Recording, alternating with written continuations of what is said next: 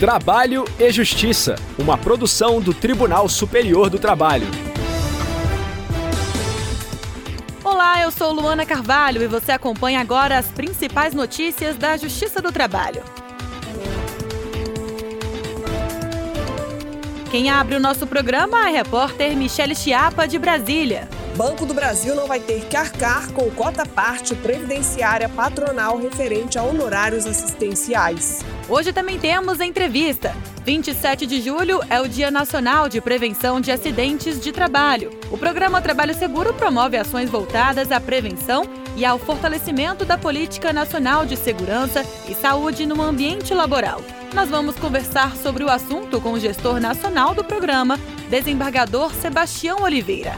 Se liga, o Trabalho e Justiça já está no ar. A segunda turma do TST garantiu ao Banco do Brasil a exclusão da cota parte previdenciária patronal da base de cálculo dos honorários advocatícios devidos em ação ajuizada por uma escriturária de Belo Horizonte, em Minas Gerais. Saiba mais com a repórter Michele Chiapa. Na ação, a escriturária solicitou o pagamento de horas extras pelas sétima e oitava horas trabalhadas. Ela contou que o contrato com o banco está em vigor desde 2000 e que os pedidos se referem ao período de 2007 a 2013. A empregada também pediu a condenação do banco ao pagamento dos honorários advocatícios, com a inclusão da cota parte do INSS paga pelo empregador na base de cálculo desses honorários. Em primeiro grau, a instituição financeira foi condenada a pagar honorários advocatícios de 15% sobre o valor líquido da condenação. Isso sem a dedução dos descontos fiscais e previdenciários nos termos da orientação jurisprudencial 348 da seção 1 de dissídios individuais do Tribunal Superior do Trabalho. Entretanto, o juiz rejeitou a inclusão da contribuição previdenciária patronal na base de cálculo dos honorários. O Tribunal Regional do Trabalho da Terceira Região em Minas Gerais manteve a decisão. A empregada recorreu ao TST, insistindo na inclusão da cota parte previdenciária a cargo do empregador nos cálculos dos honorários. A relatora do caso na segunda turma, ministra Maria Helena Malman, esclareceu que a seção 1 de dissídios individuais, responsável pela uniformização da jurisprudência trabalhista, já pacificou o entendimento de que a cota parte previdenciária patronal deve ser excluída da base de cálculo dos honorários advocatícios. De acordo com a relatora, na apuração desses honorários, não se excluem os descontos relativos à contribuição previdenciária a cargo do trabalhador, nem o imposto de renda, por se tratar de crédito recebido.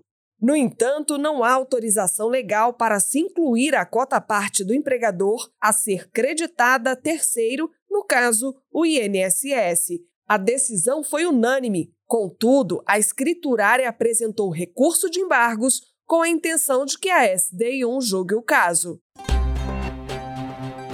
Entrevista 27 de julho é o Dia Nacional de Prevenção de Acidentes de Trabalho. A data reforça a importância da adoção de medidas de saúde e segurança no ambiente laboral. Segundo dados do Observatório de Saúde e Segurança do Trabalho, da Organização Internacional do Trabalho e do Ministério Público do Trabalho, o Brasil registrou 2.500 mortes e mais de 570 mil comunicações de acidentes de trabalho em 2021. Os números representam um aumento de 30% em relação ao ano anterior o Programa Nacional de Prevenção de Acidentes de Trabalho, mais conhecido como Programa Trabalho Seguro, é uma iniciativa do TST e do CSJT em parceria com diversas instituições públicas e privadas e busca promover ações voltadas à prevenção e ao fortalecimento da política nacional de segurança e saúde no trabalho. Para falar sobre o assunto, nós recebemos o gestor nacional do programa, desembargador Sebastião Oliveira. Olá, seja muito bem-vindo ao Trabalho e Justiça. Eu que agradeço o convite, a oportunidade, estou aqui à sua disposição para prestar os esclarecimentos a respeito desse programa tão importante na política é, preventiva que adota o Tribunal Superior do Trabalho. Por que 27 de julho foi escolhido como Dia Nacional de Prevenção de Acidentes de Trabalho? Veja, Essa data tem uma importância marcante, porque há 50 anos atrás, no ano de 1972, no dia 27 de julho, foi publicada uma portaria pelo Ministério do Trabalho, criando o Plano Nacional de Valorização do Trabalhador e instituindo também a questão do serviço de medicina e saúde do trabalhador nas empresas, ampliando esse serviço. Consagrada essa data, então, um Dia Nacional de Prevenção de Acidente de Trabalho. Na década de 70 do século passado, o Brasil era considerado campeão mundial de acidente de trabalho e houve um movimento intenso do governo da época para priorizar as políticas preventivas, até para que o Brasil saísse do cenário mundial de um país onde o volume de acidente de trabalho era muito acima da média mundial, muito acima do, pelo menos, tolerável. Por isso que essa data, que agora completa 50 anos, tem importância interessante, importante, é, especialmente por priorizar a prevenção. E aqui vale frisar que a palavra prevenção significa prever, ver antes, para tomar as medidas necessárias para evitar que o acidente ocorra. Empresas e empregados passaram por diversas alterações na rotina e nas condições de trabalho devido à pandemia da Covid-19. Além da saúde física, os cuidados com a saúde mental se tornaram ainda mais importantes nos últimos tempos. Já vimos percebendo nos anos recentes que o trabalho é cada vez mais denso, mais tenso, mais intenso e ultimamente mais extenso em algumas situações. Esse trabalho, com mais densidade, mais tensão, mais intensidade, mais extensão, tem gerado um desgaste maior. E depois da pandemia, isso ficou mais acentuado, porque é o momento de insegurança, insegurança generalizada pela crise econômica, pela pandemia em si, pelo futuro do empreendimento. E nessas circunstâncias surgem um campo propício para aparecer os gestores tóxicos, que são os perversos, os narcisistas, os paranoicos, os sádicos, os psicopatas, que são aqueles que aproveitam do cargo exatamente para perseguir, assediar, e aí tem levado muitos trabalhadores para os transtornos mentais. Pelas estatísticas oficiais da Previdência Social, o volume de afastamento por transtorno mental abrange três entidades patológicas essencialmente: o estresse, a depressão e a ansiedade, que são quadros que estão muito recorrentes e nessa época isso tem sido muito percebido. E agora ficou ainda mais sério que desde 1 de janeiro de 2022, a Organização Mundial de Saúde, quando aprovou a CID-10, a Classificação Internacional de Doenças, CID-11, quer dizer, substituindo a CID-10, ela considerou que o burnout é uma síndrome conceituada como resultando do estresse crônico no local de trabalho que não foi gerenciado com sucesso. Esse é o entendimento da Organização Mundial de Saúde. Logo, é, padronizou para todo o mundo a visibilidade do burnout como estresse cronificado, mal gerenciado, que tem gerado muito afastamento. A vítima do burnout, que antigamente chamava de estafa, aquele estresse mais agudo, ela tem uma sensação de exaustão, de esgotamento, é, um distanciamento mental do trabalho, um sentimento negativista em relação a tudo, e acaba que produz muito menos, sua eficácia fica muito é, reduzida. Por isso que a sua pergunta é muito oportuna, porque o tema de saúde mental e transtornos mentais agora assumiu uma dimensão diferenciada em razão do período que nós estamos vivenciando na história do Brasil e do mundo. Como citei no início da entrevista, desembargador Sebastião, os dados do Observatório de Saúde e Segurança no Trabalho apontam crescimento no número de acidentes de trabalho no último ano. Quais seriam as prováveis causas desse aumento? O número de 2021 era previsivelmente superior a 2020, porque houve um aumento, uma retomada parcial da atividade econômica em 2021. 2020 foi o ano pico da pandemia, houve uma paralisação, muito, muitas empresas ficaram em períodos com dificuldades, a produção diminuiu muito, o país inteiro experimentou uma certa paralisia. E isso, naturalmente, como a atividade econômica reduziu bastante, também reduziu o volume de doenças relacionadas ao trabalho e de acidentes no local de trabalho e até dos acidentes de trajeto, porque houve muita questão do trabalho realizado no home office. Além disso, um segundo fator que nós observamos é que é o seguinte: em período de crise econômica, de insegurança, há uma tendência de reduzir investimento na prevenção. Que nós, eu falo investimento porque não é despesa. Todo valor aplicado na prevenção de acidente de trabalho traz um retorno importante para a empresa. Há estudos qualificados apontando isso, mas diante da crise, atende-se aquilo que é mais urgente e necessário e a prevenção acaba ficando um pouco atenuada a preocupação com a prevenção. É, e, além disso, esse estado de tensão gera um ambiente mais degradado, mais belicoso, e, por isso, o ambiente de trabalho, não estando harmonizado, favorece a ocorrência de acidentes do trabalho. Eu vislumbro essas causas por esse aumento ocorrido aí no ano de 2021. Atualmente, quais são os principais desafios para a prevenção de acidentes e de doenças relacionadas ao trabalho, desembargador? Eu vou colocar como principal desafio, e isso não é só de agora, já de algum tempo, é o desafio de implantar verdadeiramente uma cultura de prevenção de acidente de trabalho, pelos gestores da empresa e pela direção da empresa. Não é fácil instituir essa cultura. Nós somos acostumados a reagir às situações e não fazer a prevenção. É uma postura mais reativa do que proativa. Então, o desafio é colocar as medidas de segurança ao trabalhador como parte do negócio do empreendimento. É preciso que a alta direção da empresa chame os responsáveis, os gestores, os diretores, os encarregados, para demonstrar que o desafio principal é fazer essa prevenção.